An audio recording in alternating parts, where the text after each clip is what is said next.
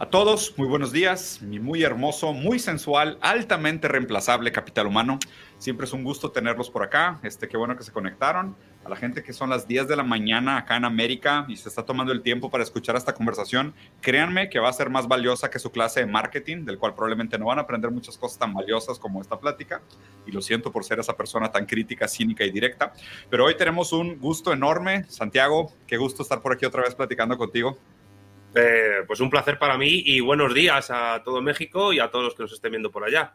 No, hombre, es un, es un encanto. La verdad es que, digo, ya había hecho yo un video platicando un poquito sobre el tema de, de, la situación entre, o sea, lo que está pasando en Ucrania, Rusia, la relación con la OTAN y demás, pero he escuchado también muchos tus comentarios, los videos que has subido, el par de entrevistas que diste para, para RT y me pareció prudente eh, hacer un en vivo dedicado al tema, ¿no? O sea, que realmente lo, le dedicáramos la seriedad necesaria, quisiéramos un análisis eh, un poco más a profundidad, un poco más histórico, y sinceramente no, no podía haber pensado en alguien más eh, preparado para, para, el tema que tú. Entonces, mira, Santiago, lo que te propongo, y la verdad es que pues, estoy hablando más un poquito yo en la introducción, pero la gran mayoría de la charla me gustaría que la llevaras tú, y me gustaría que hiciéramos dos momentos distintos de esta conversación, ¿no? Que en un primer momento tú nos dieras una explicación de qué es lo que está sucediendo, el sentido geopolítico, los diferentes factores y fuerzas que alteran y que deberíamos de considerar para entender bien lo que está pasando en, en este momento en el mundo, la gravedad de la situación en sí. Y después lo que voy a hacer para la gente que nos esté viendo y estén aquí en el chat, al final vamos a responder un par de preguntas y respuestas. Digo, las va a responder probablemente más Santiago que yo, pero si tienen preguntas para mí también adelante. Entonces váyanlas dejando ahí en el super chat y, y nosotros al final las vamos a tomar como preguntas y respuestas, ¿no? Pero pues Santiago, el, el, el público es completamente tuyo, el espacio es tuyo.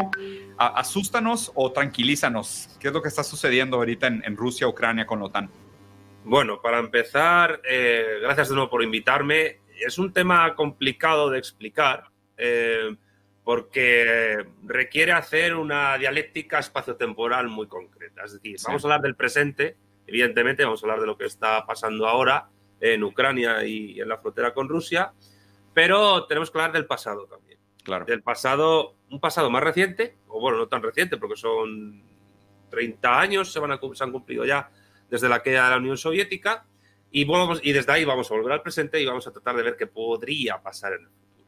Okay. Eh, la, yo te he pasado ocho imágenes, eh, que son mapas, porque vamos a hablar sobre todo de geopolítica, Ahora te iré indicando más o menos cuándo quiero que pongas cada una, están ordenadas. Va, tú me dices. Y lo que, la pregunta inicial tuya, de si tenemos que estar alterados o tenemos que estar tranquilos, pues yo creo que la respuesta sería ni una cosa ni la otra.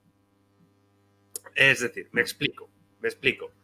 Eh, yo puedo equivocarme, no soy perfecto, pero no creo que de lo que está ocurriendo resulte una suerte hoy por hoy de tercera guerra mundial o algo parecido. Okay. Mm, pero la situación es tensa porque esto simplemente es un episodio más de una serie de episodios que se han ido acumulando en los últimos años y que mmm, yo creo que en el futuro seguirá habiendo más episodios. Mm. Lo que ocurre es que cada vez serán más tensos, aunque esto también va a depender de la correlación de fuerzas que haya tanto en Rusia como en Estados Unidos como en otros lugares geopolíticos del mundo porque mm, aquí no solo hay dos actores, hay bastantes más y hay un gran actor o incluso gran atractor que, mm, que, realmente es el gran protagonista que está viéndolo todo desde la distancia, pero que le afecta en sobremanera.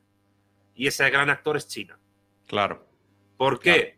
¿Por qué? Porque realmente estos movimientos tienen como referencia no solo a Rusia, sino sobre todo a la República Popular China, uh -huh. que está eh, cada vez más convirtiendo en un gran hegemón geopolítico, económico, tecnológico, científico, etc.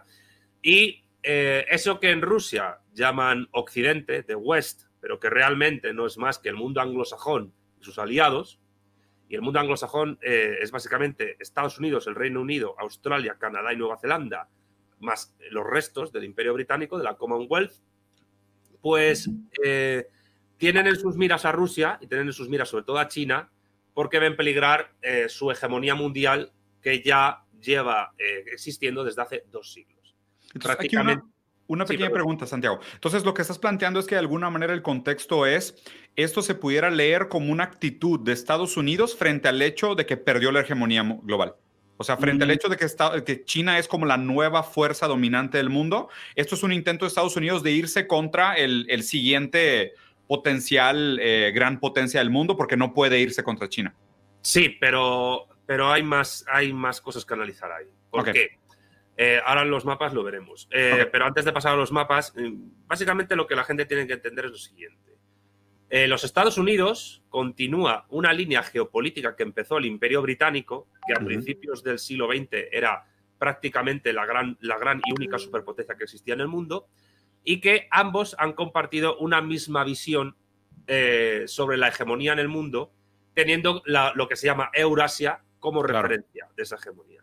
Eurasia, para que la gente no, que no conozca este término, no es más que la, la gran isla mm, continental que unifica lo que es Europa, que va, digamos, desde Lisboa hasta los Montes Urales, que es una, es una división un poco, digamos, eh, arbitraria, porque porque prácticamente lo que es eh, la cultura eslava rusa es también Europa y llega hasta el estrecho de Bering, con lo cual sería complicado saber dónde empieza y dónde acaba Europa, a nivel geográfico o entre comillas cultural, aunque hablar de cultura europea a mí me resulta muy, muy problemático porque hay países en Europa que no tienen nada que ver culturalmente los unos con los otros. Hmm. Y luego está Asia, que es la mayor masa continental del mundo y la donde hay más, más población. Entonces, Eurasia sería aquello que va precisamente, sí, del estrecho de Bering a Lisboa y desde el Océano Ártico al subcontinente indio, hasta las Islas Comoras. Eso sería Eurasia. Sí, es gigantesco. Y, claro, es gigantesco. Y Estados Unidos, siguiendo lo que antes eh, defendió el Imperio Británico, entiende que la contención y la aplicación de su poder militar y geopolítico sobre Eurasia les puede permitir a ellos mantener su hegemonía mm. geopolítica imperial mundial. Y en esto Estados Unidos sigue al Reino Unido, al Imperio Británico, pero con matices, de manera diferente. Ahora veremos si esa idea de Eurasia que tienen estas dos potencias históricas anglosajonas tiene sentido o no lo tiene. Ya.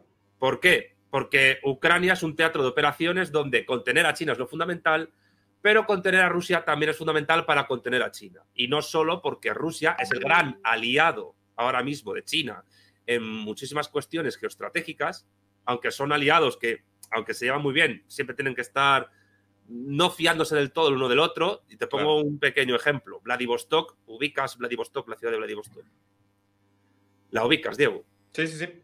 Bueno, pues la ciudad de Vladivostok, que es el gran puerto ruso del Pacífico, hasta el siglo XIX, mediados, era parte de China. Y todavía hay elementos de, poder eh, en China que reclaman Vladivostok como propio. Evidentemente, ahora mismo China no va a poder recuperar Vladivostok. Es imposible. ¿Hay deuda económica ahí de algún tipo? Mm, a que yo sepa, no. Pero digamos que Vladivostok sería algo así como el Hong Kong del norte. Sí, sí, sí, claro. O sea, este territorio contestado, ¿no? Claro, claro. Porque China tenía a través de Manchuria costa también con el Pacífico, rodeando completamente Corea. Pero todo eso se perdió a partir de 1839, en el periodo histórico que en China se conoce como siglo de la humillación, que empezó con las guerras del opio, que luego siguió con la rebelión de Taiping, que fue una revolución política encabezada por un señor que se creía heredero de Jesucristo y quería establecer una suerte de utopía comunista cristiana en China, que luego siguió con la, por cierto, la rebelión de Taiping es el segundo conflicto bélico con más número de muertos de la historia y muy desconocido en el resto del mundo. Luego vino la rebelión de los Boxers y luego vino la, rebelión de, de revolución de Xinhai, de Xinkai, que encabezó Sun Yat-sen, que estableció la República de China, y después se fundó el Partido Comunista Chino, Mao Zedong, etcétera, larga marcha, revolución, guerra contra los japoneses, guerra contra el Kuomintang, proclamación de la República Popular en 1949 y, por tanto, fin del siglo de la humillación. Ya. Siglo de la humillación. 100 años, ¿no? Del partido. Sí, se van a cumplir 100 años en, en, el 2049, que es cuando China prevé convertirse en el gran hegemón mundial. Ya. Pero el caso es que Rusia aparte de ser un gran aliado de China, también es un problema geopolítico para el mundo anglosajón a la hora de establecer su hegemonía mundial. Entonces, em, la cuestión es, ¿cómo pasamos a hablar de hegemonía mundial a partir de un conflicto fronterizo, entre comillas fronterizo, entre Ucrania y Rusia, dos ex repúblicas soviéticas? Te voy a pedir, por favor, que pongas el primer mapa porque hay que empezar de lo micro a lo macro, en este caso. Bueno, he dado un ejemplo, este es el segundo mapa, pon el primero. Ahí ves, ¿verdad? El primer mapa. Este es el segundo, el primero lo tienes que dar atrás. Este. A este. Agrándalo un poquito. Sí. He dado el mar... Sí, ahí, perfecto. Yo he dado lo que es el marco histórico. El marco histórico para entender esta dialéctica de imperios que se da, ¿no? Ahora mismo la situación eh, territorial de Ucrania como Estado soberano, supuestamente soberano, es esta. Lo que es la capital, Kiev, que es donde está el poder central ucraniano, controla todo el territorio que en ese mapa se ve de color naranja. Mientras que la península de Crimea y el puerto de Sebastopol están en color rosado y desde hace, desde 2014, si no me equivoco, y o 2016, eh, uh, después de un referéndum, eh, toda la población, prácticamente toda la población de Crimea decidió anexarse a Rusia, a la Federación Rusa. Históricamente, Crimea siempre fue parte de, la República Socialista Soviética de Rusia, territorio ruso. Y si fue ucraniana, fue porque el sucesor de Stalin en el poder en la URSS, Nikita Khrushchev, otorgó la administración de la península de Crimea a Ucrania. Ya, entonces ahí nada más quiero hacer un, pequeño paréntesis. O sea, ¿podrías especificar un poquito más la legitimidad de este, de este movimiento del 2014, este anexo de Crimea a Rusia? O sea, ¿sí te parece completamente legítimo? Mm, a ver, yo soy materialista político, ya lo sabes, y entiendo, y no, y entiendo que, el, que el derecho positivo es realmente el que prima sobre el derecho natural. Y entiendo que la legitimidad de un acto político de soberanía o de apropiación de un territorio no depende de una supuesta legitimidad que no se sabe de dónde viene de los pobladores del territorio. Lo que importa aquí es que la legalidad efectiva de algo es lo que le da la legitimidad a algo para que exista. Va, de manera positiva, no de manera, o sea, no de manera natural en el sentido de que quién tiene realmente el claim legítimo a tal territorio, sino cuál es el marco existente legal que posibilita el hecho de que se haga este anexo. Es decir, aquí lo que importa es quién tiene el control efectivo de un territorio pues ese es el dueño de ese territorio. Vale. Evidentemente, ese control efectivo por parte de Rusia fue democráticamente legitimado por un referéndum dentro de la península de Crimea. Claro, votado por sus habitantes, ta, ta, ta. Claro, entonces, de facto, Crimea pertenece a Rusia. De jure, Ucrania no reconoce em, esa, esa anexión de Crimea por parte de Rusia y la inmensa mayoría de países aliados de Estados Unidos tampoco reconocen que Crimea es parte de Rusia, sino que es parte de Ucrania. Mm. Entonces, para que veamos un poco lo complicado que es la cuestión de la soberanía y la cuestión del control del territorio. Sí, eh, totalmente, porque aquí si hay, o sea, si hay una lectura que no sea materialista, pues eh, digo, y obviamente en algún momento me gustaría platicar contigo sobre el tema de Israel y Palestina también, porque supongo que un análisis materialista del caso nos abriría un poco el panorama sobre cómo hacer la lectura de ese, de ese territorio también. Eso es más complicado aún, pero yo creo que si quieres lo dejamos para otro día. Sí, sí, sí, para otro, sí, definitivamente. No, no, nos podemos liar mucho. El caso es que Crimea de facto pertenece a Rusia. Y al mismo tiempo eh, aparecen dos regiones de, Rus de, perdón, de Ucrania que aparecen a la, la frontera oriental de Ucrania con Rusia, que son Donetsk y Lugansk. Ambos territorios se han autoproclamado repúblicas populares independientes. Esos territorios no tienen reconocimiento formal por parte de ningún Estado miembro de la Organización de Naciones Unidas. Mm. ¿Eso qué significa? Que cuando los estados soberanos, efectivamente, realmente existentes, que tienen asiento en la ONU, no se reconocen entre sí, o sea, entonces la soberanía está, digamos, discutida y es disputada. Si se reconocen, es decir, si se reconocen, ¿eso qué implica? Que se reconoce un control efectivo del territorio, se reconocen fronteras, se reconoce un cuerpo diplomático, embajadores, eh, política exterior, se pueden firmar acuerdos bilaterales. Bandera, himno. Bandera, himno, ejército, policía, eh, incluso capacidad de viajar a ese país para trabajar, para hacer turismo, etc. Em, sin embargo, Donetsk y Lugansk han autoproclamado repúblicas independientes del control efectivo de Kiev y hoy mismo em, la Duma rusa está discutiendo si reconoce formalmente a Donetsk y Lugansk, que conformarían el territorio de Rusia, como estados independientes.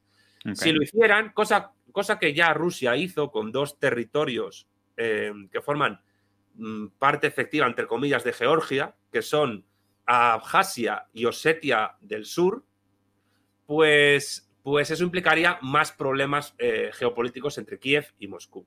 Ya. ¿Por, qué te, ¿Por qué explico esto? Porque hay varios ejemplos de, entidades, supuestamente estados, eh, que, tienen control efectivo del territorio, pero al no estar heterodeterminados, es decir, al no tener reconocimiento de sus pares, de sus homólogos, los estados, no son reconocidos como tales. Pero si Rusia, que además de tener asiento en la ONU, tiene asiento en el Consejo de Seguridad de la ONU, es decir, el orden, eh, a veces que hay que explicar mucho, hay que ir constantemente del pasado al presente, etc. Cuando acaba la Segunda Guerra Mundial, se conforma la Organización de Naciones Unidas como heredera de la Sociedad de Naciones.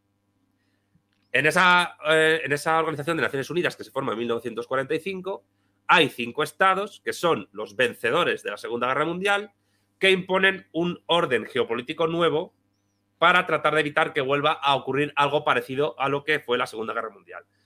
Esos cinco estados forman el Consejo de Seguridad de la ONU, tienen derecho de veto y tienen armamento nuclear, bombas atómicas o bombas de hidrógeno o bombas del zar, como el caso de Rusia. ¿Qué implica eso? Que esos estados en el fondo son más soberanos que el resto de estados del mundo. Porque tener la bomba atómica te da soberanía. Sí, totalmente.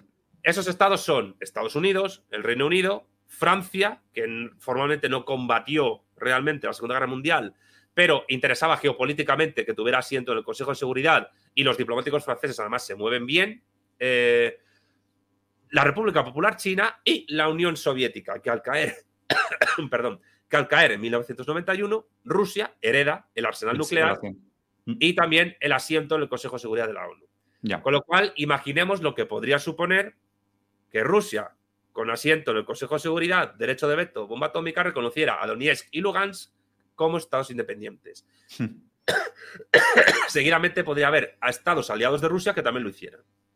Pues bien, hoy día ese mapa es el mapa de Ucrania con respecto a lo que es Rusia. Y Ucrania, por tanto, tiene problemas prácticamente desde, desde su independencia en el año 91 para conservar y para eh, mantener la soberanía e integridad de su territorio, su soberanía territorial. Algo que, por cierto, es común a prácticamente todos los estados herederos de la hecatombe que supuso la caída de la Unión Soviética. Es decir, que el quilombo, con perdón, eh, étnico de los de Europa del Este no ha terminado todavía. También Rusia tiene problemas con Chechenia, con Osetia del Norte, Georgia ya ha dicho Abjasia, Osetia del Sur, los estados bálticos como Estonia, Letonia y Lituania tienen minorías étnicas rusas que todavía son muy difíciles de integrar porque las mayorías étnicas estonias, letonas, lituanas, mm, algunas con pasado filonazi bastante fuerte, entienden que los rusos son una suerte de minoría que debe ser tomada como de segunda. Y algo parecido pasa en Ucrania. Te voy a pedir que pases al segundo mapa porque se va a ver esto de manera mucho más ejemplarizante. Fíjate, fíjate este mapa qué importante es. Mm. Em, las zonas que están en verde del mapa de Ucrania son aquellas donde la mayoría de la población es étnicamente y lingüísticamente mayoritariamente rusa. Ya. gran rusa. Mientras que en el occidente y el centro de Ucrania, donde se encuentra la capital, Kiev, eh, el idioma mayoritario y étnicamente mayoritario es ucraniano. El ucraniano, para que nos entendamos, y perdón por la vulgaridad, es una mezcla entre polaco y ruso. Ya. Em, no exactamente así, pero bueno, ¿a qué se debe esto? Pues al eh, tiempo enorme en que la República de las dos naciones, es decir, el rey o, el Estado polaco-lituano, fue un imperio que ocupaba toda Europa central y oriental, que fue el único que estuvo a punto de conquistar Moscú y volver a los rusos católicos en medio ortodoxos, y que em, tuvo una presencia bastante fuerte en lo que es eh, Ucrania, en su centro y en su oriente, hasta incluso tener costa con el Mar Negro durante bastante tiempo. Por lo menos hasta siglo XVIII. Aquí, aquí una, una pequeña pregunta, Santiago. ¿Y, cómo determinas el lenguaje como factor denominante? O sea, ¿cuál sería la categoría o justificación filosófica para escoger el lenguaje como factor dominante de esta afinidad con la cultura o con el Estado? Eh, bueno, más que filosófico sería un factor simplemente demográfico, antropológico, histórico y sociológico. Luego la filosofía de la historia lo puede analizar como sea. Pero el caso es que em, durante muchísimo tiempo la población gran rusa, es decir, étnica, lingüísticamente rusa, ha sido mayoritaria en mm. todo lo que es el corredor oriental y sur de lo que hoy es Ucrania, hasta llegar a Odessa. Y, además, muchos eh, elementos eh, nacionalistas rusos reclaman ese territorio como parte de Rusia que debe recuperar. Hay un cierto irredentismo. O sea, fíjate hasta qué punto es em, difícil de entender lo que está pasando entre Rusia y Ucrania, que en ambos bandos, eh, enfrentados en una guerra civil larvada que está ocurriendo en el este de Ucrania, es decir, en Donetsk y en Lugansk, hay fuerzas prorrusas y fuerzas pro-ucranianas matándose entre ellas. El, eh, un presidente de la República Popular de Donetsk fue asesinado eh, mediante un atentado terrorista hace pocos años. Em, en ambos bandos te puedes encontrar eh, gente de diversas ideologías. Incluso te puedes encontrar, digamos, neofascistas y neonazis pro-ucranianos y neofascistas y neonazis pro-rusos enfrentados a muerte con, entre sí. ¿Por qué? Pues, es, ¿Por qué es complejo? Pues muy sencillo, porque eh, los neofascistas y neonazis ucranianos son europeístas. Cuando ocurrió el Euromaidán a mediados de la década pasada, que para muchos analistas fue una revolución de colores, es decir, algo organizado desde fuera para tirar a un gobierno prorruso, que es, cuyo presidente fue Víctor Yanukovych y su, sucesor fue Poroshenko, por cierto, em, en ese Euromaidán muchas fuerzas neofascistas ucranianas europeístas, particularmente de las, de, las fuerzas políticas Pravi Sector y Svoboda, eh, tuvieron, eh, empezaron a realizar razzias y, persecución de personas étnicamente rusas o de lengua rusa. Esto, esto es muy lioso de entender, a lo mejor para una persona de México o de Brasil, donde esos problemas lingüístico-étnicos no existen. Son menores, claro. Eh, Europa del Este, Europa del Este ha sido un polvorín durante muchísimo tiempo muchísimo tiempo. Y no solo Europa del Este, Europa en general. Pero si alguno, bueno, si tú recuerdas un poco lo que fue, lo que fueron las guerras de los Balcanes en los 90, verás que estas cuestiones étnico-lingüísticas son mucho, y además, y en algunas cosas incluso religiosas, son mucho más fuertes y de lo que parece. sí, sí, son mucho más violentas que acá, ¿no? O sea, como que en América lo que vivimos nosotros más el tema de conflicto de lenguaje tiene más que ver con lenguas ancestrales, el indigenismo, o sea, es distinto a estos, a estos lugares como choques étnicos, culturales y religiosos, como los comentas. Hombre, es que hay una diferencia fundamental. Em, y es que en, toda América y en Europa Occidental, y habría que añadir ahí, el Estado-nación sí se construyó de una manera más o menos exitosa. Mm. Mientras que el Estado-nación moderno, tal y como lo entendemos, en Europa Oriental, donde encontrábamos diversas sociedades políticas multiétnicas y multireligiosas, el Estado-nación mm, no se, realmente, no se conformó realmente casi hasta prácticamente muy avanzado el siglo XX o ni eso. Claro. De hecho, ahora mismo en Bosnia, en la República de Bosnia-Herzegovina, hay un conflicto entre los bosnios em, y los serbo y los serbobosnios. La República Serbia eh, de Bosnia-Herzegovina está reclamando desde algunos sectores políticos mayor soberanía, incluso independencia del resto de Bosnia-Herzegovina. Es decir, que estos conflictos eh, de Europa del Este no han terminado, étnicos, nacionalistas, etc. Y yo creo que quizás de poco a poco vayamos viendo cada vez más conflictos en Europa del Este en este sentido. Hmm. Em, avanzo con, con, este mapa porque es importante. Eh, los, neofascistas ucranianos de Svoboda, Pravi Sector, eh, llegaron incluso a asesinar a algunos militantes del Partido Comunista Ucraniano, a quemarlos vivos en su sede, y hoy día el Partido Comunista Ucraniano está prohibido por ley. Wow. Eh, ¿El Partido este Comunista Ucraniano era pro-Rusia? Mm, pro-soviético. Pro-soviético, ya. Es decir, los comunistas eh, ucranianos, rusos, etcétera, más que ser prorrusos, lo que son es, lo que buscan es recuperar la Unión Soviética o, en todo caso, una Unión Soviética nueva que evite los errores de la anterior. Ya. Eh, pero sí es verdad que el Partido Comunista de la Federación Rusa, que desde hace muchísimos años lidera Zenadi Zyuganov, pues fueron los primeros que en la Duma insistieron en que Moscú reconociera a Donetsk y Lugansk como repúblicas independientes, para acercarlos a Moscú. Claro. Eh, porque además son dos territorios que se llaman a sí mismos República Popular de Donetsk y República Popular de Lugansk. Claro. Lo que, no, lo que no implica que sean países socialistas ni nada por el estilo, sino simplemente reclaman una cierta herencia cultural soviética clara. Algo parecido, algo parecido, para que veas qué quilombo es este, pasa en Moldavia, en la otra ex república soviética. Mm. En la frontera de mm, oriental de Moldavia con Ucrania, Moldavia que es un país donde además habla, se habla rumano y donde hay sectores irredentistas rumanos que reclaman unir eh, Rumanía con Moldavia en una gran república rumana, eh, al este de Moldavia hay otro estado autoproclamado que es la República de Transnistria, que tiene la hoz y martillo en su escudo y en su bandera, pero que no es un país socialista tampoco, sino simplemente que se reclama independiente de Moldavia. O sea, esto es un lío. Esto es un lío. es un lío tremendo. Em, y, bueno, la cuestión es que, que, las guerrillas de Donetsk y Lugansk te encuentras gente que es marxista-leninista, comunista y gente neofascista y neonazi pro-rusa que se enfrenta a los pro-ucranianos. Y también te encuentras sectores religiosos ultraortodoxos, eh, nacionalistas rusos, pro-Putin, de todo. Te encuentras absolutamente de todo. Y, mm, y bueno, pues ese es el marco, digamos, étnico-lingüístico de lo que está ocurriendo en Ucrania y que, como ves en este segundo mapa, se corresponde con el lío territorial que Ucrania tiene con respecto al primero. Claro. Sí, y aquí, y aquí digo, si tratáramos de aplicar, por ejemplo, el caso de Crimea, o sea, que Crimea sí por votación popular y por una mayoría decidieron anexarse o, llevar adelante el anexo hacia Rusia, ¿tú crees que también exista un cierto derecho positivo por parte de estos, o sea, de esta región que es predominantemente rusa, cultural, étnicamente y en términos de lenguaje, de tomar una decisión similar? Eso dependería de si se diera la situación para que un referéndum de ese tipo se, llevara a cabo.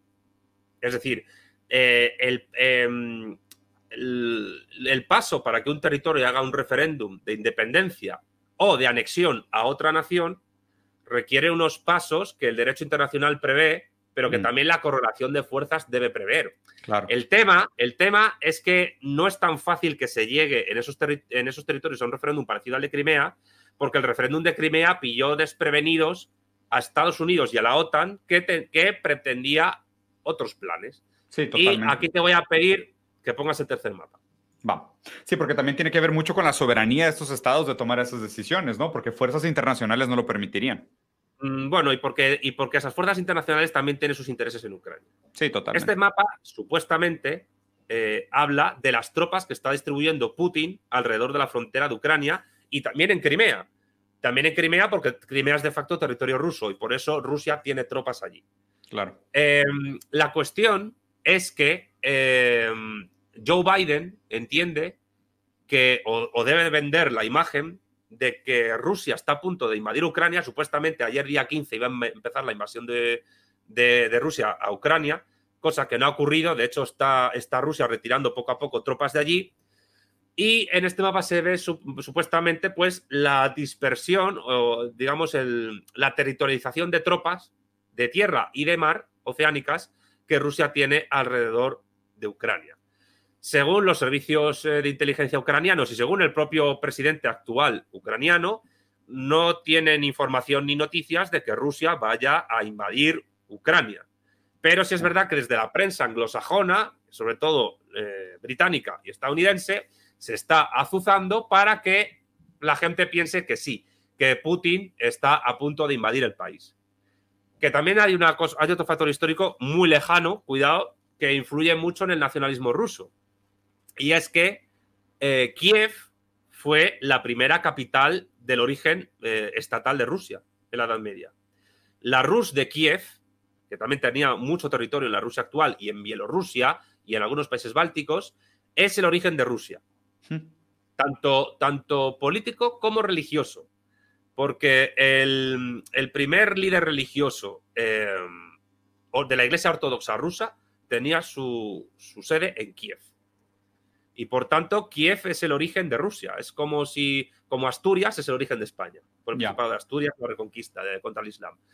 El, tema, el tema es, para no perdernos, eh, aunque esta cosa histórica es importante, para no perdernos, te diría que eh, ni Ucrania ni Rusia mm, tienen de momento intención de entrar en un conflicto bélico armado, aunque se azuce desde otros territorios.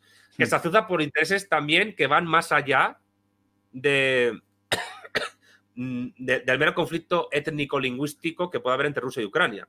Y que tiene que ver, por ejemplo, con el Nord Stream 2 y la eh, importación que, desde Europa, desde la Unión Europea y particularmente desde Alemania, se puede hacer de gas ruso. Es decir, realmente todo este alarmismo bélico lo está construyendo Estados Unidos e Inglaterra. Eh, hombre, es que yo, es que yo diría que son los grandes, eh, los grandes organizadores de teatros prebélicos de la historia. Sí, sí, sí, totalmente. Digo, pues, por eso también John Baudrillard escribió el libro este de la guerra del Golfo nunca tuvo lugar, ¿no? O sea, como diciendo, el único lugar real donde se pueden ver estos conflictos bélicos es en CNN, porque pues en la vida real pues no están sucediendo.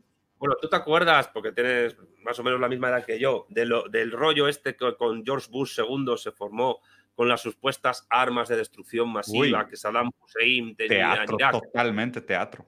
Claro, que había gente que decía, bueno, pero el hecho de que nunca se llegaran a encontrar esas armas no significa que no existieran. Y yo, bueno, el hecho de que no haya pruebas de que yo haya violado a tu hija no implica que yo no la haya violado. Pero claro, yo preparo el terreno para que la, muchedumbre me queme vivo porque supuestamente he violado a tu hija, aunque no hay ni una sola prueba empírica ni científica de que yo la haya violado, ni siquiera tú y tu hija ha dicho además que no la he tocado nunca. pues esto es igual. esto es igual. Totalmente.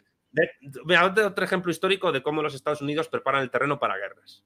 En la guerra, en la guerra hispano-estadounidense que conllevó la, después la independencia de Cuba, Estados Unidos y particularmente... Em, ay, ¿cómo se llamaba este hombre? El, bueno, no me acuerdo del, magnate de la prensa estadounidense que hizo esto, pero la película Ciudadano Kane está inspirada en él. Ah, ya. Eh, La prensa estadounidense dijo que España había hundido el Maine, el barco Maine, que supuestamente eh, era un barco estadounidense que los españoles habían hundido em, cerca de Cuba y que eso justificaba la, entrada de guerra de Estados Unidos contra España por la liberación de Cuba, porque había un conflicto independentista en Cuba contra España. Bueno, pues con posterioridad, años después, se supo que España jamás hundió el Maine jamás hundió ese barco, pero a Estados Unidos le sirvió de excusa para entrar en guerra contra España. Y no para liberar Cuba, sino para convertir a Cuba en un protectorado de Estados Unidos. Sí, totalmente. Es decir, este, este teatrillo, esta cortina de humo eh, que puede hacer la prensa mediática anglosajona es muy común en la historia. Y, en el caso de, de la supuesta invasión de Rusia a Ucrania, ocurre prácticamente, yo diría que lo mismo. Sé que esto que estoy diciendo a mucha gente le puede sorprender o no le gusta por sus simpatías por Estados Unidos o su rusofobia, pero yo aquí no estoy mm, tratando de representar. y son abiertamente sabidos, ¿no? O sea, cada vez hay más pruebas de todos estos teatros e intervenciones. Claro, o sea, quiero decir, em, la forma en que tú preparas a la, mal llamada opinión pública eh, de cara a estar convencida de que una acción bélica en el exterior es buena. Es justificada. Eh, es muy fácil de realizar. Pero claro, es que aquí hay más, más cuestiones. Está, a Estados Unidos le interesa que la Unión Europea le compre gas directamente a ellos, aunque sea más caro, porque tienen problemas económicos en, su propio territorio. Eh, cuando podían comprar sanciones a Rusia. Claro, cuando podían comprar gas más barato a, a Rusia, pero claro, es que la cuestión es, mm, ¿por qué yo no creo que de aquí se pueda pasar a un conflicto bélico más extremo? Primero, porque hay potencias en la Unión Europea que no están interesadas en que ello ocurra. Alemania, en primer lugar, porque, eh, bueno, Alemania es el país del mundo con más bases militares estadounidenses. Hmm. Eh, la de Rammstein, que se llama, el, grupo musical se llama así por eso, por esa base militar, em, pues, pues no tiene ningún interés en entrar en un conflicto con Rusia porque necesita el gas ruso. Pero al mismo tiempo, eh, tú, tú fíjate lo que sería que la OTAN pudiera entrar en una guerra con armamento nuclear contra Rusia. No, no, y, Europa en medio, o sea, Europa se acaba, pues. No, es que, pero es, no puede ocurrir porque la, bomba atómica se tiene para no usarla. Se tiene para claro, totalmente. Entonces, tú imagínate lo que sería. Eh, la OTAN tiene eh, tres potencias nucleares dentro de sí. Estados Unidos, por supuesto. Inglaterra. Pero luego también Francia y el Reino Unido. Francia, que es el tercer país del mundo que más bombas nucleares ha explotado en la historia. La inmensa mayoría en tiempos de paz, pero bueno, ahí estaba en la Guerra Fría. Y luego Rusia, que es el país con más cabezas nucleares del mundo, herederas de la Unión Soviética. Y además tiene la bomba del zar, aunque desde hace décadas hay armamento bastante más potente que la bomba del zar, tanto nuclear como de otro tipo, bioquímico, bionuclear, que, mm, a ver, para que nos entendamos, si hubiera una tercera guerra mundial... Em, mm, no sobra nadie. No, volveríamos al, neolítico, casi. Sí, es lo que dijo Einstein, ¿no? O sea, no sé, qué, no sé qué armas vamos a usar para la Tercera Guerra Mundial, pero la cuarta va a ser peleada con palos y piedras. Claro, entonces, em, lo que quiero decir es que ante esa disuasión nuclear, ni a Rusia, ni a Francia, ni, al, ni, al, Reino Unido le interesaría entrar en una guerra así, y menos en territorio europeo. Que además Europa, a lo mejor esta gente, la gente no lo sabe, pero Europa es el lugar del mundo donde más guerras ha habido en la historia. Sí, sí, sí y que solo a través de la Unión Europea y la OTAN, que son, eh, instituciones que se relacionan entre ellas, se ha instalado una Pax americana o estadounidense que ha permitido que en Europa no haya habido una nueva guerra mundial, aunque sí ha habido guerras, porque ahí está la guerra de los Balcanes o la actual guerra civil que se está dando en Ucrania, en Donetsk y en Lugansk. Pero el caso es que eh, esas tropas rusas están ahí dispuestas, en las de ese mapa, para tratar de vigilar lo que ocurre sobre todo en Donetsk y Lugansk. Y, pero Ucrania tampoco está por la labor. A Ucrania no le interesa una guerra. Tú, o sea, es un país con muchos problemas económicos, con muchos problemas de gestión del territorio y evidentemente mm, si ya es una población pobre la ucraniana, imagínate lo que supondría una, guerra. Una guerra civil a gran escala dentro de Ucrania y que encima con participación de, la OTAN, de Naciones Unidas o tropas rusas o paramilitares, etc. y Ucrania es un país enorme. O sea, quiero decir, Ucrania es el, después de Rusia, de la parte europea de Rusia, es el segundo país más grande de Europa en extensión. Ya. Oye, ¿y cuál es la postura de Ucrania frente a la pérdida de Donetsk y Lugansk? Pues la misma que tienen con Crimea. Para ellos Crimea sigue siendo ucraniana. Ah, ya. Y, bueno, ya es que hay otros factores que se me ha olvidado comentar, pero para esto necesito que pases a la siguiente diapositiva. A ver. Bien, agranda este mapa, por favor. Eh, ¿Qué representa este mapa? Este mapa representa todos los estados del mundo que pertenecen a la OTAN. Que como verás son básicamente Estados Unidos y aliados. Eh, Canadá, prácticamente casi toda la Unión Europea, salvo, salvo Austria, Suecia, Irlanda eh, y poco más. y, la cuestión es que la OTAN, que fue creada como organización militar geopolítica en la Guerra Fría contra la Unión Soviética y para frenar el avance del comunismo soviético a Europa Occidental, es una organización que, eh, que se significa Organización del Tratado del Atlántico Norte, que por cierto Colombia hace, hace pocos años tenía la intención de entrar también. Eh, la OTAN tiene entre sus mandatos que cuando se ataca a un estado de la OTAN, todos actúan en defensa de ese estado. Ya. Es decir, es una, es una un acuerdo de coalición es una coalición militar, geopolítica de apoyo mutuo entre estados que, entre otras cosas, lo que tratan de mantener realmente, ¿qué es? Es la hegemonía capitalista anglosajona. Totalmente. Teniendo el Atlántico Norte. el ejército de la hegemonía capitalista. Claro, teniendo el Atlántico Norte como base de operaciones. Sí, totalmente. ¿Qué quiere hacer? Además, fíjate que prácticamente coincide con la Unión Europea, porque la Unión Europea es una extensión de la OTAN. Totalmente. Y aquí hay otro tema que es el que mosquea a Moscú, que es que el gobierno ucraniano y algunos estados de fuera, de, o sea, de la Unión Europea y Estados Unidos, están interesados en que Ucrania entre en la Unión Europea y en la OTAN.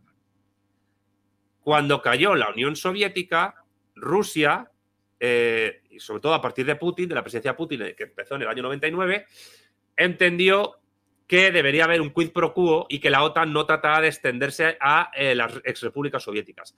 Cosa que no ha ocurrido porque si te fijas, Estonia, Letonia y Lituania, los países bálticos, son miembros de la OTAN. Sí. Y hay dos... En toda esta frontera, ¿no? Claro, e, y hay dos repúblicas soviéticas que quieren entrar en la OTAN. Una es Ucrania y otra es Georgia. Georgia. Georgia, que está en el Cáucaso, que es donde nació Stalin, por cierto, y donde hay em, dos eh, regiones que se han autoproclamado estados y que Moscú las ha reconocido, que ya las he dicho, Abjasia y Osetia del Sur. Osetia del Sur, digamos que está en el norte, en el centro norte de, Georgia, y Abjasia está en la costa eh, noroccidental del país que tiene costa, como digo, con el Mar Negro, que es ese mar que se ve perfectamente que está entre el sur de Ucrania y el norte de Turquía. Turquía, que por cierto también está en la OTAN. Turquía, que es un estado aliado de la OTAN, pero que también va un poco a su bola porque tiene pretensiones imperialistas, etcétera, y donde hace unos años un embajador ruso fue asesinado y un avión ruso fue derribado en suelo aéreo turco eh, durante la guerra civil de Siria. Eh, em, o sea, básicamente que Rusia está siendo provocada desde hace años por parte de los aliados. Y corrígeme estoy equivocado, pero la, o sea, la entrada de Turquía a la OTAN corresponde a la época de la Guerra Fría, el conflicto de por qué después Cuba fue militarizado por, por, la Unión Soviética, ¿no? Eh, eh, entró antes, eh, pero la cuestión es que sí, la crisis de los misiles en Cuba ocurrieron porque Estados Unidos localizó misiles. Bases militares en Turquía. Estados Unidos localizó bases militares soviéticas y misiles soviéticos en Cuba, pero es que al mismo tiempo había misiles y, bases militares estadounidenses en Turquía. Y entonces Moscú y Washington llegaron al acuerdo. Yo me retiro de Cuba, tú te retiras de Turquía. Exacto. Sí. digo, podríamos hacer una comparación histórica como diciendo, si en aquel momento la expansión de la OTAN fue a Turquía para poner bases militares amenazando a Rusia y entonces el movimiento de Rusia fue meterse a Cuba, ahora está pasando algo similar. Sí, porque bueno, eh, Rusia, Rusia tiene muy buenas relaciones con Cuba, con Venezuela, incluso tiene cuerpos diplomáticos y militares en, esos países. Rusia Today en español está totalmente volcada en la política y la geoestrategia de esos gobiernos, Venezuela, Cuba, etcétera, y sus ideas. Y eso es un problema para, pues, para Estados Unidos y para sus aliados. Em, o sea, quiero decirte que todavía Estados Unidos conserva en su forma de entender los conflictos geopolíticos mundiales el mismo esquema que tenían en la época de la Guerra Fría. Em, pero también esto tiene su problemática. Bien, esto, este mapa es importante para que se vea también dónde está situada Ucrania. Ucrania básicamente ahora mismo está entre Rusia y la OTAN. Aquí está Crimea, ¿no? Eh, Crimea es esa pequeñita península que está señalando ahora con el ratón. Exactamente. Eso es Crimea. Que como verás. Ucrania, aquí está Crimea. Crimea está en un sitio espectacularmente importante para lo que es eh, pues el tráfico marítimo y el comercio en el Mar Negro. Claro, es el acceso. Y Crimea, en Crimea ya hubo un conflicto bélico a mediados del siglo XIX importante en que, por cierto, el Imperio Británico intervino contra Rusia ya. Eh, cuidado, esto es la OTAN, pero el siguiente mapa, tienes que ponerlo, veamos que es un, hay una extensión mayor de esto. Em, hay países, estos mapas representan básicamente las bases militares que tiene Estados Unidos en el extranjero, evidentemente sin contar el propio eh, territorio estadounidense. Eh, como verás, la inmensa mayoría de países de la OTAN tienen bases estadounidenses, salvo Francia.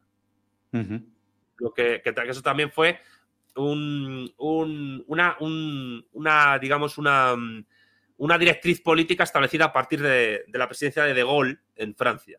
De Gaulle, que para que nos entendamos, fue una suerte de, Juan Domingo Perón francés, ¿no? Sí. Eh, pero, como ves, eh, las bases militares de Estados Unidos fuera de la OTAN son bastantes. En algunos países, pues hay cerca de 50, 60, 2, 3, 1. Y en otros países como Alemania, pues hay hasta 180 bases. Y Japón y Corea del Sur que también son tremendamente importantes en esta cuestión.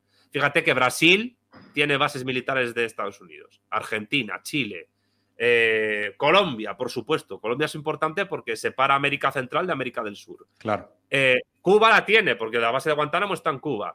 Eh, Panamá. No, Panamá no tiene, pero tiene el canal de Panamá, que es, que es básicamente controlar, controlar todo el continente americano. Pero tiene Costa Rica y tiene en Honduras, y tienen en El Salvador, y tienen en República Dominicana, y en Puerto Rico, por supuesto, en Perú, etcétera. ¿En Panamá se retiraron completamente después de que el canal se lo quedó, o sea, después del conflicto del canal? Eh, bueno, a ver, es que no necesita, Estados Unidos no, no necesita despliegue militar mm, en, Panamá teniendo ya el control comercial del canal. Sí, sí, exacto. O sea, decir, es como, no sé, es como Mm, es como cuando el Imperio Británico, pues tú tenías el control del canal de Suez. Realmente el problema con el canal de Suez empezó para los británicos no ya solo con la independencia de Egipto, sino cuando Gamal Abdel Nasser, presidente eh, panarabista de, Egipto, eh, se hizo con el control y lo nacionalizó. Entonces ahí sí que vino un problema gordo de, comunicaciones que luego pues, pues luego más o menos se resolvió. Pero el caso es que em, este reparto eh, mundial de las bases militares de Estados Unidos, pues ejemplifica un poco su estrategia de dominación geopolítica. Sí, Japón y Corea del Sur para estar cerca de China y Alemania y Europa para estar cerca de Rusia. Polonia, que también tiene. Pero fíjate, aquí en este mapa no se ve del todo bien, pero si te fijas, hay una. Hay una. Hay una coherencia de localización de bases que tiene que ver con ese rodeo ese rodeo que se hace tanto a Rusia como a China. Es decir, ese rodeo al corazón de lo que es Eurasia. y, por eso, para entender este mapa y el anterior, verás cómo los mapas cierran un poco la explicación, ¿no? Para entender este mapa y el anterior, te voy a pedir que pases al Siguiente mapa. Y aquí vamos a hablar de un poco de. No sé si se puede poner más grande, si no, bueno, da igual. vamos a hablar un poco de historia de, la geopolítica. Sobre todo de cuando se gestó la disciplina como tal. O subdisciplina. La geopolítica no es más que una subdisciplina de la politología. Y que tiene que ver con. Y que tiene que ver con el poder en base al territorio. Control del territorio, población, recursos, patrimonio histórico, etc. Eh, a finales del siglo XIX hubo un eh, estratega militar británico y geopolitólogo, uno de los pioneros, Halford Mackinder se llamaba, que teorizó una teoría que sigue estando vigente para los geoestrategas anglosajones eh, de cara a entender lo que es el, dominio del mundo. Aunque yo personalmente discuto esa teoría y luego explicaré por qué. y es la teoría del área pivote o del heartland mm. en inglés que seguramente habrás oído hablar de ella en algún momento de tu vida. Sí, sí, sí, me suena. Eh, si te fijas, en la parte central de Eurasia, que es básicamente Asia Central y Siberia, aparece el asombreado lo que es el área pivote y el mar interior, que es el, básicamente el océano glacial ártico. Según la teoría de Mackinder, quien domine el área pivote, estoy resumiendo mucho, dominará el mundo. Eh, ¿Por qué yo discuto esa teoría? Pues porque si eso fuese cierto, Rusia habría dominado el mundo desde hace siglos. Exacto. Sea en la Unión Soviética, incluso antes en la época de los zares. Pero, claro, la cuestión es que Mackinder pensaba que la gran masa de tierra emergida que supone el área pivote implica que el control sobre ese pivote de cara a dominar otros territorios es fundamental para la hegemonía global. Hmm. Si te fijas, Mackinder además eh, señalaba otras dos áreas importantes, como el creciente interior o marginal también llamado Rimland, que sería como una suerte de anillo que rodea el área pivote. Y luego una tercera región que sería las tierras del creciente exterior o insular, que es básicamente el resto del mundo. Y África. Básicamente toda América, el África subsahariana o África entera, Oceanía, la Antártida, etc. Y bien, claro, yo considero que realmente eh, cualquier rincón del mundo tiene interés geoestratégico para cualquier potencia, sea la que sea. Pero el Imperio Británico se tomó muy en serio esta teoría, eh, que también en parte explicaría muchas tendencias geopolíticas del siglo XX. Sí, totalmente. Y esto, y esto todavía tiene, o sea, de alguna manera, esta, esta noción de un control o un dominio global, desde la idea de la geopolítica, todavía tiene que ver con la posibilidad desde un territorio político ejercer poder sobre otros territorios geopolíticos, ¿no? O sea, todavía es algo muy material en el sentido de mapas, territorios, fronteras, espacios físicos. Sí, totalmente. Eh, con matices, pero totalmente. Porque, a ver, básicamente eh, la, política verdadera, más allá de la mera gestión de los problemas de una sociedad, que es importante, es la política exterior, es la geopolítica. Sí, totalmente. política es política exterior. Yo, por tanto, eh, yo soy una persona que, que, cuando me encuentro con alguien que, que, no sabe de geopolítica, que lo tiene como algo secundario, o que cree saberlo, pero realmente no lo es, yo mm, me pongo de los nervios porque digo, con esta persona no puedo hablar. O sea, con esta mm. persona no puedo hablar de geopolítica, ni de política, ni de nada. Porque no, esta persona no sabe que hasta el último presupuesto del ayuntamiento más pequeño de tu país depende del grado de capacidad que tu Estado tenga para ejercer su control de su territorio, de su población, de sus recursos y de ser soberano y de interactuar de una manera más o menos acertada, coherente e inteligente con el resto de estados del mundo. Con otras fuerzas. Sí, absolutamente. Hasta, hasta el último sacapuntas, hasta el último lapicero de la oficina del ayuntamiento más pequeño de tu país, depende de eso. Sí, claro, esta fantasía de una supuesta soberanía o de los intereses puramente nacionalistas son pues, desconectados de la realidad, ¿no? Hombre, los, intereses nacionalistas tienen su sentido, pero si tú no sabes moverte en el exterior, pues... Pues sirve muy poco. No sirve de muy poco. Y tú tienes que tener una política prudente, racional de cada exterior para moverte. Claro, que ¿qué es la prudencia en ese sentido? Pues depende de la situación. A veces la prudencia es no hacer nada y a veces la prudencia es invadir otro país o defenderte. O sea, decir que sí, claro, o establecer tratados comerciales, buenas relaciones o malas relaciones, escoger tus aliados y tus enemigos.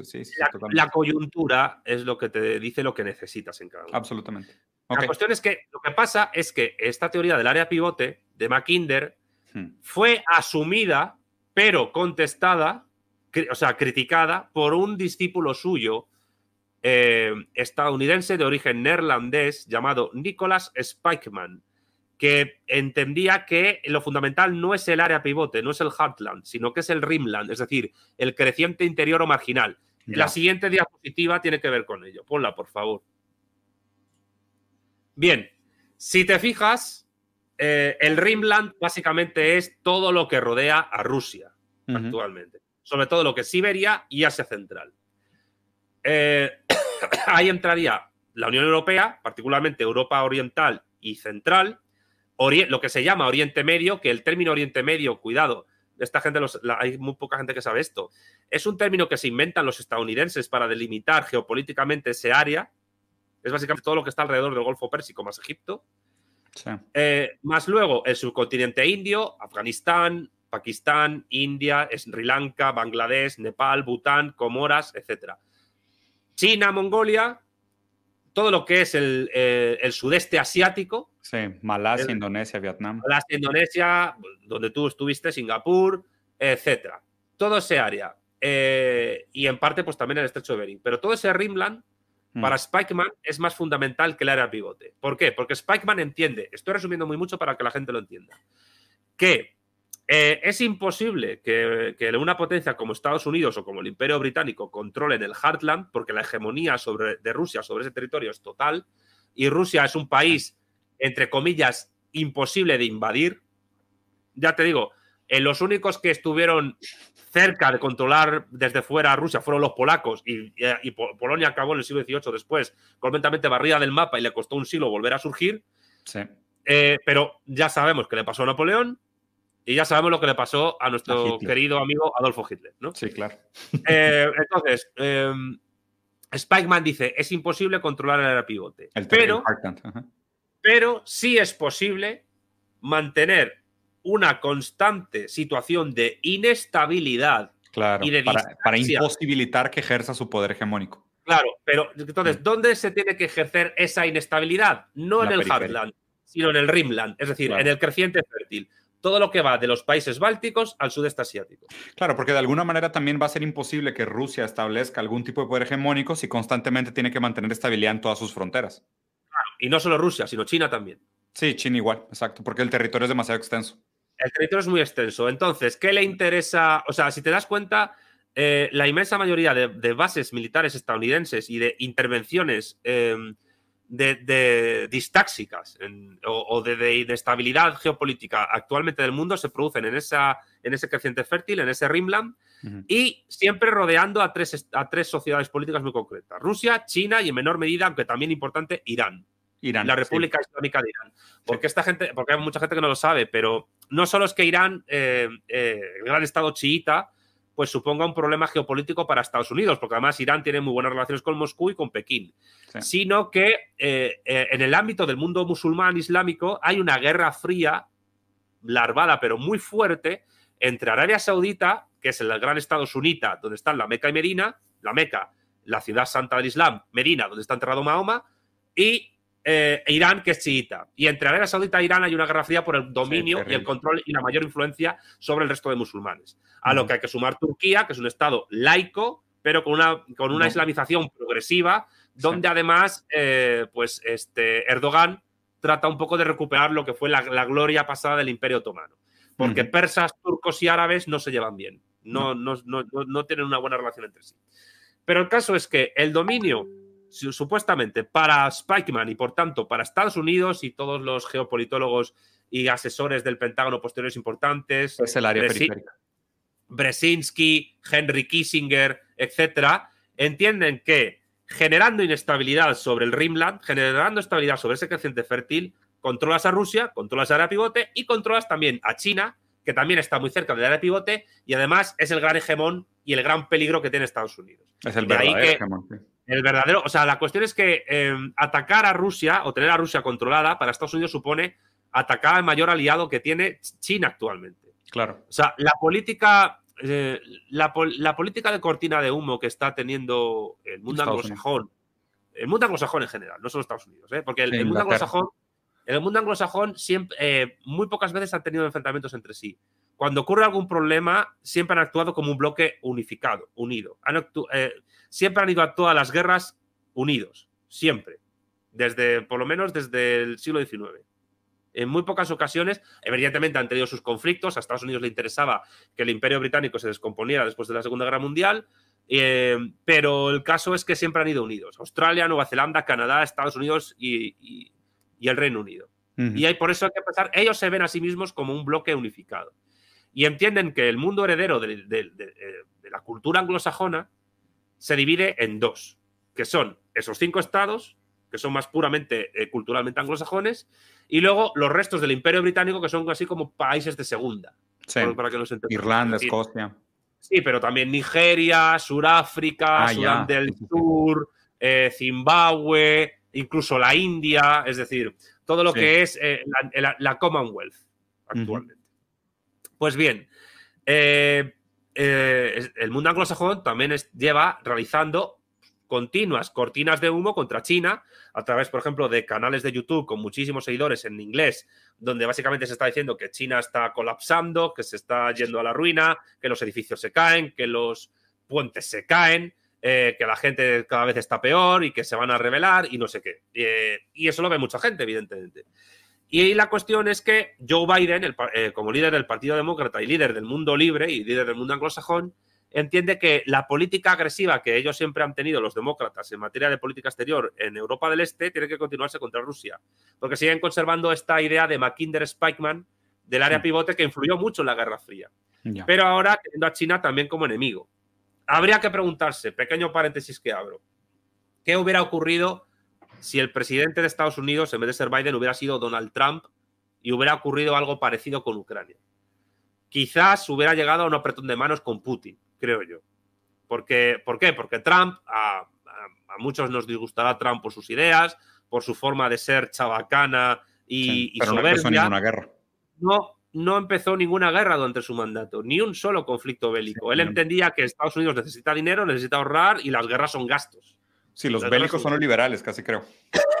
es que, claro, yo el otro día en Instagram, la gente se enfadó mucho conmigo, pero eh, puse una foto mm, de la bandera gay, de la bandera LGTBIQA Plus con el escudo de la OTAN. Sí, totalmente. Pero, pero ¿por qué ocurre eso? Pues porque ahora mismo eso sirve como una excusa, como una ideología que puede, eh, que puede justificar, una invasión. Claro, si en este país no se respetan los derechos de los LGTBIQA. Matémoslos a todos. No, vamos a matar a los diferentes, matémoslos. Claro, esto es un país de homófobos, machistas, vamos a arrasarles y vamos a instalar una democracia LGTBIQA+, etc. bombas, bombas, bombas arcoíris. Claro, entonces nos podemos encontrar en el futuro, pues yo que sé, un gran comandante de la OTAN que sea trans y que bombardee países. Claro. Pero si. Mate niños civiles inocentes en el nombre de la libertad transexual. Claro, y la cuestión es: yo lo que animo a la gente LGTBIQA, es que mm, mm, se den cuenta de que pueden y ya ocurre, ser utilizados por personas totalmente ajenos a ellos, porque además no es un colectivo homogéneo ideológicamente, hay gente de todo tipo. Y le recuerdo a la gente que un empresario capitalista puede ser transexual o puede ser gay y te puedes traer plusvalor igualmente. ¿eh? Cuidado con eso. Y, que, y que, y por tanto, se convierte en una ideología, pues como en el pasado, pues eh, no respeta los derechos humanos, no respeta la democracia, no sé qué. Instrumentalizada fuera de sus propios intereses. O sea, es una, una exactamente. Sí, Entonces, sí, eh, que fue, que digo, que ahí no sé si viste, pero fue un poco el comentario que traté de hacer en el programa este que me invitaron acá en México y también lo, vi, lo, vi, muy mal.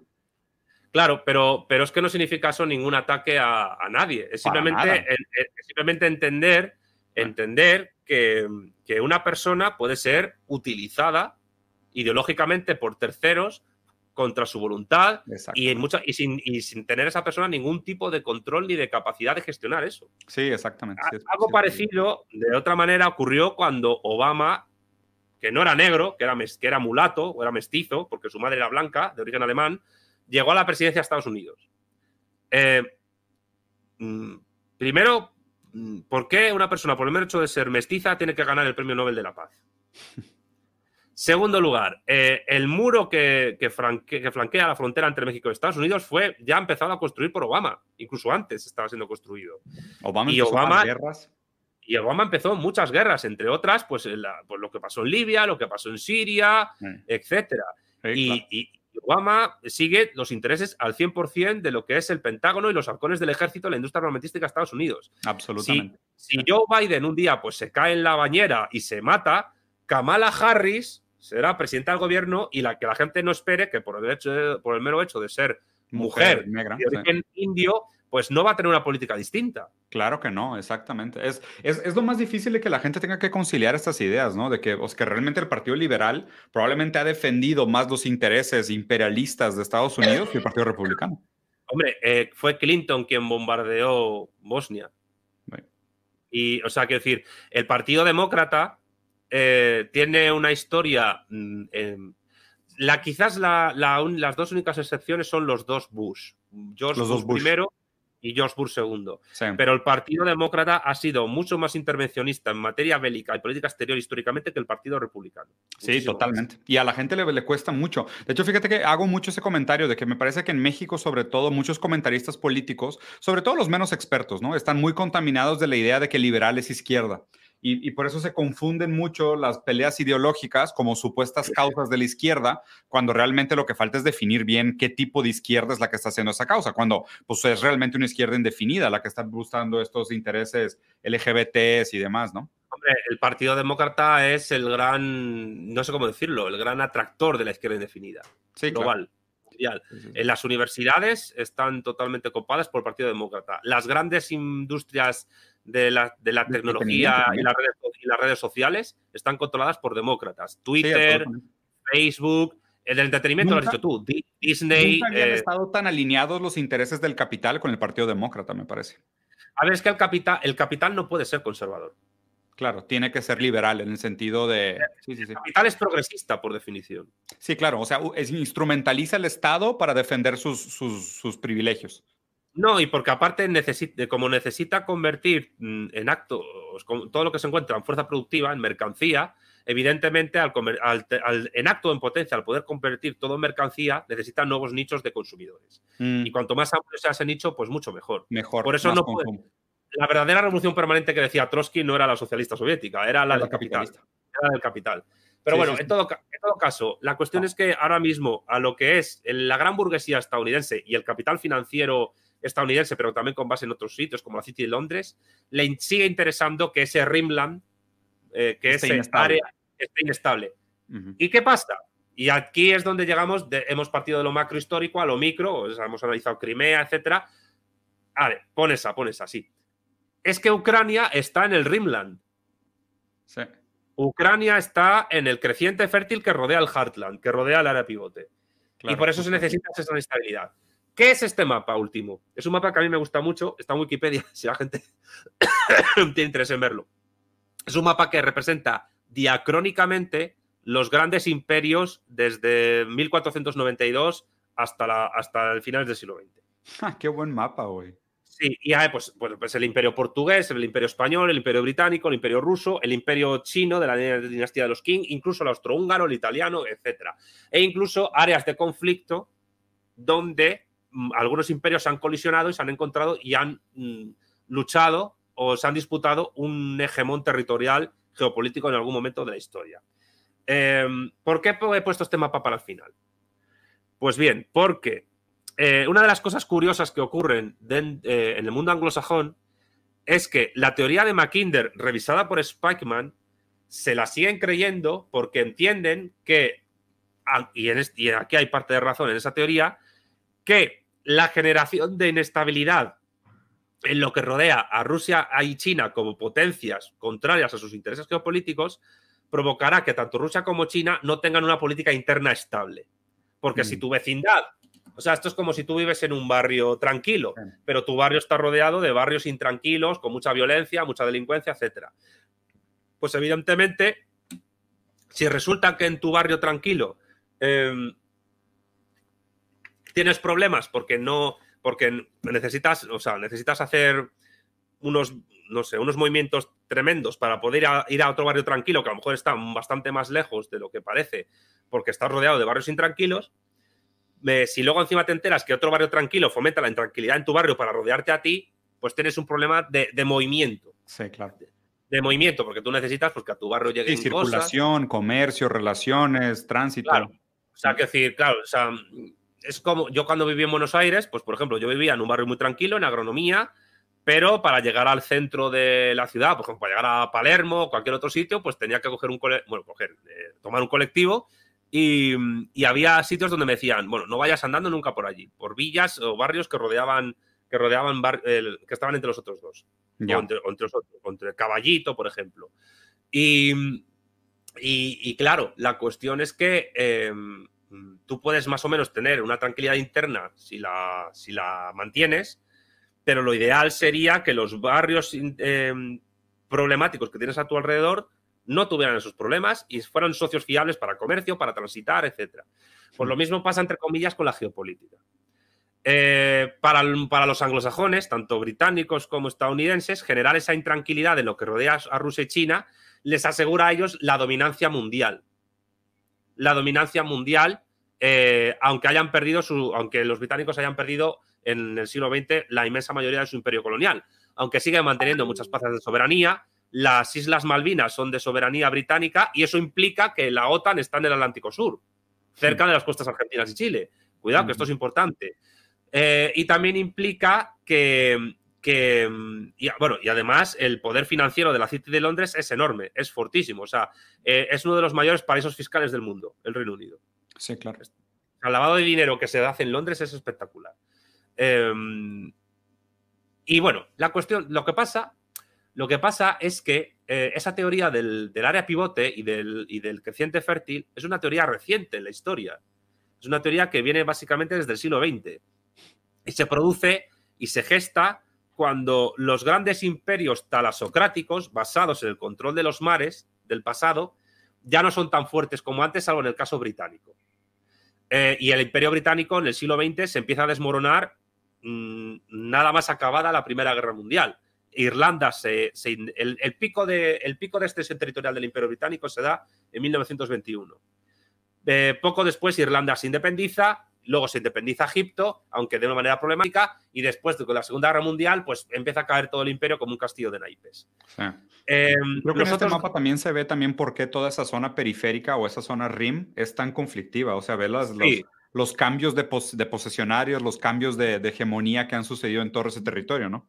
Claro, es que en este mapa se ve perfectamente lo que tú dices, es decir, que si el imperio austrohúngaro, que si los rusos, que si el imperio sueco, que si el mm. imperio italiano, que si el imperio otomano, británicos, franceses, em, el, imperio persa, es decir, eh, los neerlandeses en Indonesia, ese área, esa media luna ha sido problemática desde hace dos o tres siglos, siempre. Lo que pasa es que, digamos que el conocimiento de esa problematicidad es muy reciente y el conocimiento de que esa problematicidad, problematicidad territorial puede ser beneficiosa para terceros es reciente también. Es decir, empieza realmente a ejercen fuerza para mantener la inestabilidad y así imposibilitar que se establezca un poder hegemónico. Claro, la cuestión es que si tú, por ejemplo, lo comparas con el mapa de, mm, vamos a ver, el mapa de América, del continente americano entero, donde también ha habido conflictos imperiales, sin embargo, la estabilidad geopolítica ha sido mucho mayor en más siglos.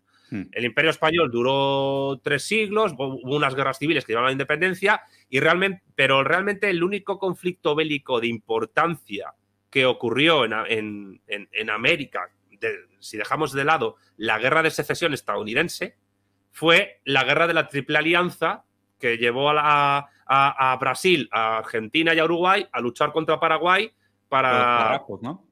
Claro, que, conllevó casi prácticamente la, desaparición de casi toda la población masculina paraguaya. Y bueno, fue una, fue una guerra terrible. Pero más allá de eso, ha habido otros conflictos bélicos, pero de mucha menor intensidad.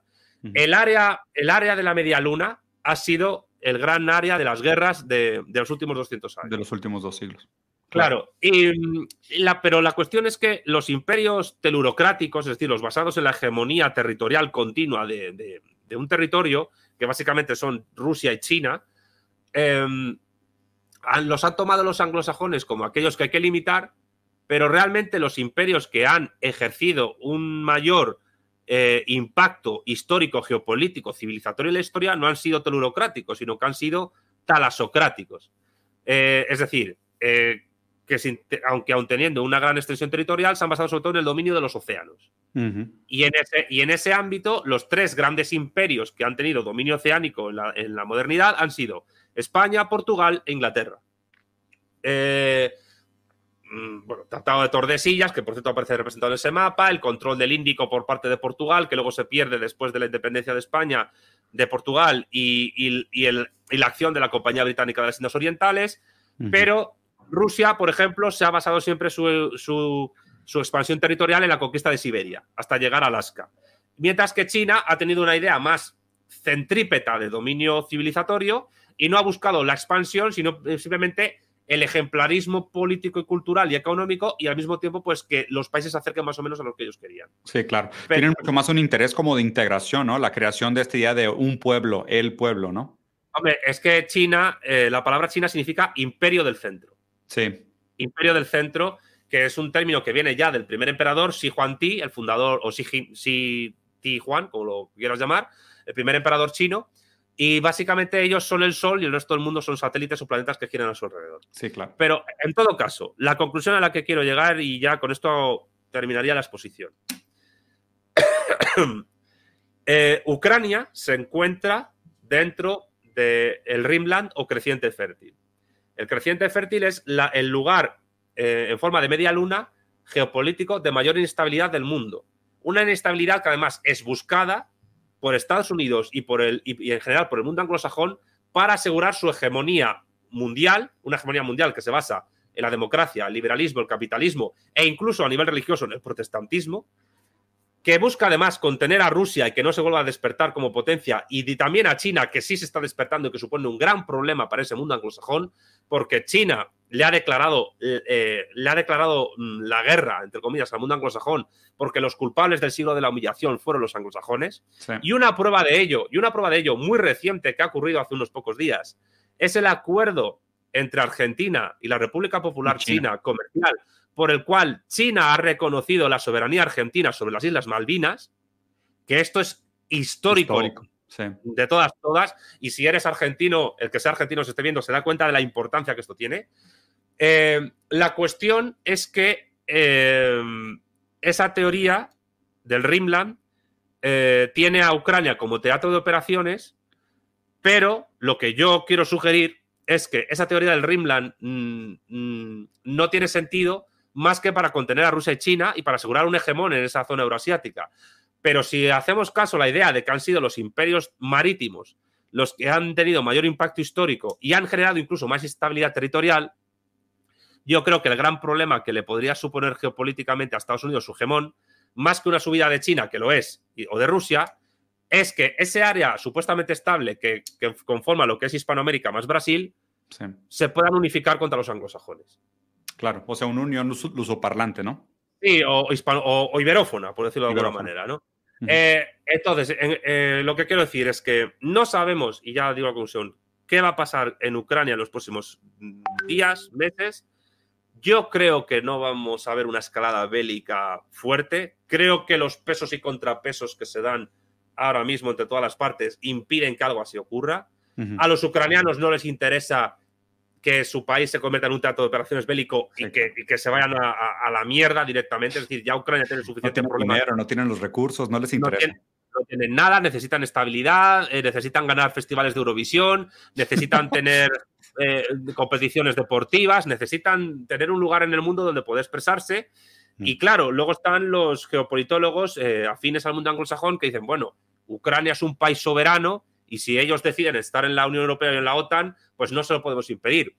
Claro, pero esto al final es un conflicto de intereses. Rusia quiere su área de influencia, el mundo anglosajón quiere su área de influencia y, se excluyen mutuamente y el Rimland ahí está. Con lo cual, eh, Insisto, esto es un episodio más.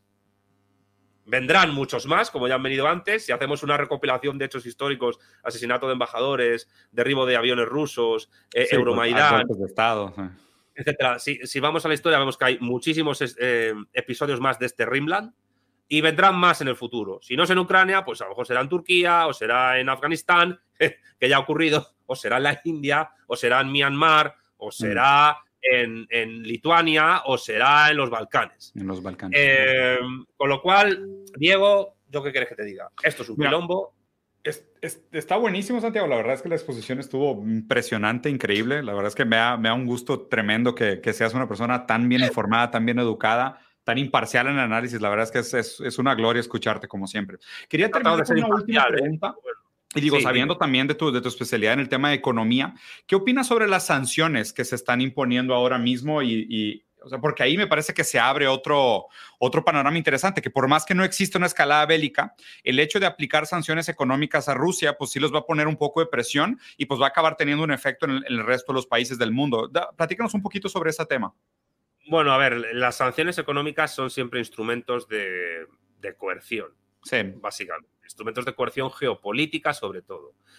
Y cuando un Estado con suficiente poder, aunque Rusia también pone sanciones económicas cuando puede, eh, cuando un Estado impone sanciones económicas a otro, es que considera que ese otro está contraviniendo sus intereses geoestratégicos. Claro. Que luego los, eh, digamos, los justifican con la democracia, los derechos humanos, la libertad de comercio, etc. Cuando no hay nada más contrario al libre comercio que una sanción económica.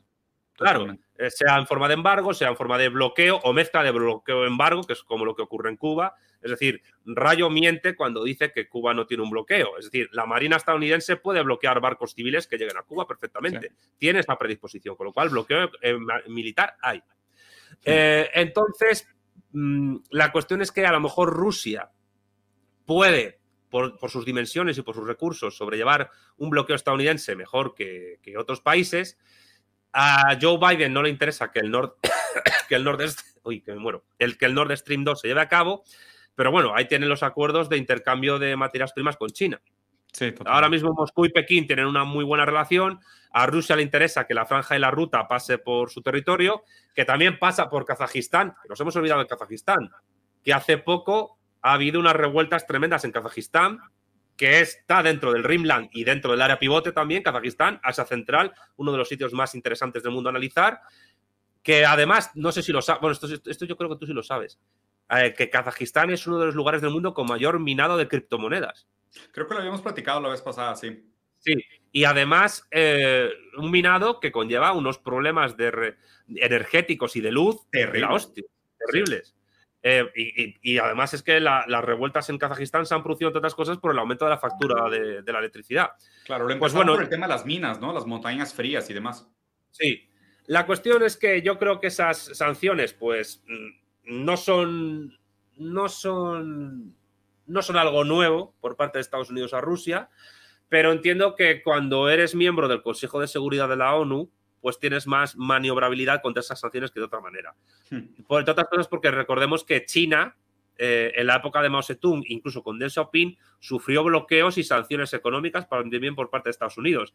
Y que gracias a la diplomacia china iniciada por Mao y por Zhou Enlai, que incluso llegó a recibir a Nixon en Estados Unidos, esas sanciones se fueron minando. Eh, para que veamos hasta qué punto la, política es política, eh, más importante es política exterior, incluso la economía. Y no quiero, no, quiero, no quiero terminar sin decir una cosa que es súper importante. Em, la economía no es una ciencia como las ciencias naturales, tiene partes más, más científicas que otras. Pero cuando un economista no entiende que la economía es economía política y sobre todo geopolítica y que por tanto los movimientos de capitales industriales, financieros, la circulación de mercancías, etcétera, depende totalmente de, la dialéctica de estados, de imperios y por tanto de lo que ocurre a nivel geopolítico, un economista a mí me puede vender misa o me puede hacer de telepredicador o vendedor de crecepelo. Porque básicamente la inmensa mayoría de economistas son vendedores de crecepelo. Lo digo en serio. Es el, son las, em, como las películas del oeste, de americano, ¿no? El típico que llegaba con el, con el elixir al viejo oeste, al poblado, engañaba a todos los lugareños, seguían calvos. Y luego se iba con el dinero, con el carromato y no volvía. Pues esto, la inmensa mayoría de economistas son así. no, todos, hay excepciones, pero la inmensa mayoría, em, como no explican estas cosas o como creen que son, eh, digamos, em, obstáculos de los estados con, respecto al orden de los mercados espontáneos de Hayek, pues no, señores. Las sanciones existen y si al capital eh, estadounidense le interesa que se sancione a Rusia porque le interesa a nivel geoestratégico eh, contener en el Rimland al, oso ruso y al dragón chino, lo va a hacer. Y, por, lo que pasa es que esas sanciones mm, se pueden sobrellevar, pues bueno, ahí están los BRICS, ¿no? Eh, ahora Bolsonaro, que es súper liberal y súper aliado de Estados Unidos, ha ido a Rusia. ha ido a Rusia. Ridícula su visita, ¿eh? Sí, ridícula. Pero, ¿sabes qué pasa? Que es que al Itamaraty, que es el, mejor ministerio de asuntos exteriores de toda América del Sur, el mejor, el de Brasil, eh, tiene una política exterior de Estado continuada que es, entre comillas, independiente de quien gobierne. Sí. Y si a Brasil le interesa tener muy buenas relaciones con Pekín y con Moscú, porque a Brasil le interesa estar por su tendencia lusotropicalista al, em, aliada de Rusia y China, lo va a estar independientemente de si gobierna Bolsonaro o Lula, porque el Itamaraty lo va a imponer así. Así que, por tanto, yo invito a través de tu canal a que la gente estudie lo que es la geopolítica y sobre todo lo que es la historia, porque si no sabes de geopolítica estás totalmente fuera de la realidad y del mundo. Y, y, también hay que evitar, em, digamos, em, eh, a, los aprendices de, geopolítico, de geopolitólogos que se creen que saben cuando no saben. Yo hace poco, no voy a decir la persona, vi en un canal a alguien que decía que, China estaba fomentando el ISIS. Eh, y yo, pero ¿cómo va a fomentar China el ISIS con el, con el peligro de, eh, que tienen en la región de Xinjiang con la radicalización de los uigures? Exacto. Es decir, ¿qué sentido tendría que China fomentara algo que va en contra de sus intereses? Eh, ¿Por qué los, los chinos han apoyado, entre comillas, a los talibanes en Afganistán? Porque los talibanes son enemigos del ISIS y los talibanes podían dar mayor estabilidad política en Afganistán que, que, una facción más radical del Daesh. Porque los, los, talibanes, que básicamente son la etnia pastún hegemónica en Afganistán, entienden que, necesitan un Estado islámico estable que comercie con el resto del mundo y que no trate de expandirse a través del Jorasan, que es bueno, la escatología del ISIS, etc. Sí, no, y, también, y, también, y también no recordar la intervención de Estados Unidos y el propio vínculo de Estados Unidos en la creación de ISIS también pues, le quita toda, o sea, todo contexto al análisis. Bueno, es que, a ver, em, cuando te encuentras en Inglaterra, sobre todo en Inglaterra, ¿eh? que salía de Estados Unidos, militantes del Estado Islámico o de otros grupos yihadistas hibernando allí, hibernando allí, viviendo en las ciudades, hasta que son, ya, hasta que son llevados a otros lugares para luchar, que justamente tienen, coinciden esos lugares con el Rimland, pues empiezas a pensar un poco y dices, uff, qué turbio. ha instrumentalizado su causa, ¿no? Es que es muy. Mira, la relación del mundo anglosajón con el yihadismo islámico es muy turbia. Sí, está muy cercano. No manches. Oye, pues Santiago, pues increíble conversación, buenísima. La verdad es que no, no esperaba nada menos de, la plática. Eh, no, no, quiero, no quiero hacer ningún comentario de cierre ni desviar la conversación. Me gusta cómo lo dejaste muy imparcial, o sea, realmente como un tema con enfoque histórico, con enfoque geopolítico. Creo que, que viene de sobra que ahora empecemos a, a divagar o comentar o hacer como aseveraciones. Me parece que, es una pieza de contenido bastante concisa y prefiero que la gente la pueda observar así, la pueda tener así. Ya ni siquiera voy a abrir preguntas y respuestas porque siento que se puede desviar y se va a alargar mucho el contenido y creo que fue un contenido muy valioso. Prefiero que la gente le ponga atención a lo dicho anteriormente que, que por sí solo tiene, tiene mérito. Pues buenísimo, hermano, siempre un, un, gustazo enorme platicar contigo. Pues pongamos otra conversación después. hay otros temas pendientes de los cuales podríamos conversar, pero me parece que este queda, queda cerradito a menos de que, a menos de que pase algún acto que transforme nuestra lectura de lo, de lo dicho hoy en día. Eh, puede pasar de todo, yo he dicho, me puedo equivocar, pero yo creo sinceramente que, que, no vamos a ir a una tercera guerra mundial a partir de aquí. Creo que la situación tensa se va a dar pero, pero no creo que ni a Ucrania, ni a Rusia, ni a otros actores les interesa eh, que aquello vaya a más a nivel bélico. Entonces, veremos cómo la... Bueno, estemos atentos a lo que hace el gobierno de Biden en los próximos años, no solo en Ucrania, sino en otras latitudes. Porque yo creo que los demócratas estadounidenses están desesperados por iniciar algún conflicto gordo. Les encantan las guerras, ¿no? Sobre todo cuando hay crisis. Mm. A ver, es que después de, después de toda crisis hay una guerra. Después de la crisis financiera, la gran recesión que llaman del 2008, ahí, tuvimos la destrucción de Libia, eh, que acabó con el régimen de Gaddafi, que por cierto era el país de África con mayor índice de desarrollo humano, y casi, casi acaba con el régimen de, de Al-Assad en Siria. Casi acaba. Más otros conflictos, como, por ejemplo, como el que ocurrió en Birmania, hay una guerra en Yemen, que por cierto, Arabia Saudita está bombardeando Yemen cada vez que puede. Eh, hay otro conflicto que ya está bastante alejado del Rimland, pero que está, que está presente, que es en la República Democrática del Congo. Y tenemos, y, bueno, y lo de Ucrania básicamente es una guerra civil lo que ocurre allí. Sí, sí, totalmente. Hay mucho espacio para vender armas, destruir todo y después cobrar para reconstruir. Y hace tiempo me dijo una persona que los mayores negocios del capitalismo son el tráfico de personas, el tráfico de drogas y el tráfico de armas. Sí, sí, sí, sí lo son. Son los tres mercados más prolíferos, ¿no? Mm. Libre mercado, increíble. Libre para quién, claro. un placer. Nosotros acá. Santiago, te mando un abrazo muy fuerte. Ojalá te recuperes de, la garganta. Te agradezco mucho el esfuerzo y todo el tiempo y la, y la preparación. De verdad, un gustazo. Eh, yo le voy a pedir a la gente que si quiere alguna duda, que me manden un privado por redes sociales y les respondo lo que quieran. Ah, este Aprovechen, vayan al canal de Santiago también, que ahí hay videos didácticos que no se pueden perder. Aprovechen el link. Si aquí lo conocieron, vamos a dejar el vínculo de su canal también para que puedan ir para allá. Amigo, fuerte abrazo, cuídate mucho. Hasta luego. Nos vemos.